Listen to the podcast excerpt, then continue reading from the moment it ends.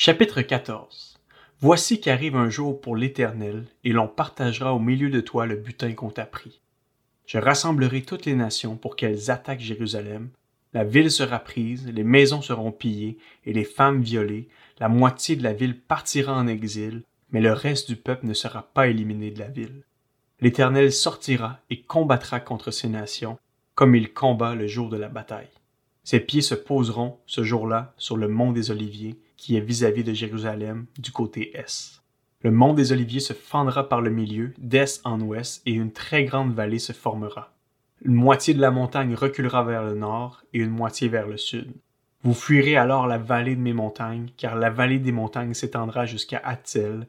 Vous fuirez comme vous avez fui devant le tremblement de terre lors du règne d'Osias sur Juda.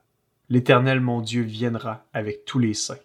Ce jour-là, il n'y aura pas de lumière, de froid, ni de glace. Ce sera un jour unique, connu de l'Éternel, et qui ne sera ni jour ni nuit. Mais vers le soir, il y aura de la lumière.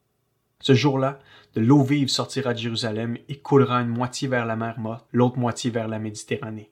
Ce sera le cas été et hiver. L'Éternel sera le roi de toute la terre. Ce jour-là, l'Éternel sera le seul Éternel, et son nom sera le seul nom.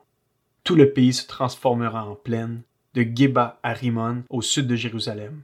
Jérusalem sera élevée et restera à sa place, de la porte de Benjamin jusqu'à l'emplacement de la première porte, jusqu'à la porte des angles et de la tour de Anaël jusqu'au pressoir du roi.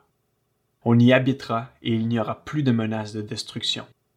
Jérusalem sera en sécurité. Voici le fléau dont l'Éternel frappera tous les peuples qui auront combattu contre Jérusalem. Il fera pourrir leur chair pendant qu'ils seront debout. Leurs yeux pourriront dans l'orbite et leur langue pourrira dans leur bouche. Ce jour-là, l'Éternel provoquera une grande panique parmi eux. Chacun empoignera l'autre, et ils lèveront la main les uns contre les autres. Judas combattra aussi à Jérusalem, et l'on amassera les richesses de toutes les nations environnantes, l'or, l'argent et les habits en très grande quantité. Un même fléau frappera les chevaux, les mulets, les chameaux, les ânes et toutes les bêtes qui seront dans ces camps.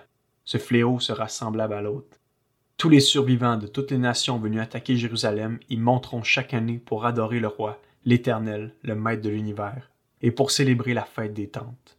Si une famille de la terre ne monte pas à Jérusalem pour adorer le roi, l'Éternel, le Maître de l'univers, la pluie ne tombera pas sur elle. Si la famille d'Égypte ne monte pas, si elle ne vient pas, la pluie ne tombera pas sur elle, elle sera frappée du fléau dont l'Éternel frappera les nations qui ne monteront pas pour célébrer la fête des tentes. Ce sera la punition de l'Égypte, la punition de toutes les nations qui ne monteront pas pour célébrer la fête des tentes. Ce jour-là, il sera écrit sur les clochettes des chevaux, consacré à l'Éternel. Les marmites dans la maison de l'Éternel seront consacrées comme les coupes devant l'autel. Toute marmite à Jérusalem et dans Juda sera consacrée à l'Éternel, le Maître de l'univers. Tous ceux qui offriront des sacrifices viendront et s'en serviront pour cuire les viandes, et il n'y aura plus de marchands dans la maison de l'Éternel, le Maître de l'univers, ce jour-là.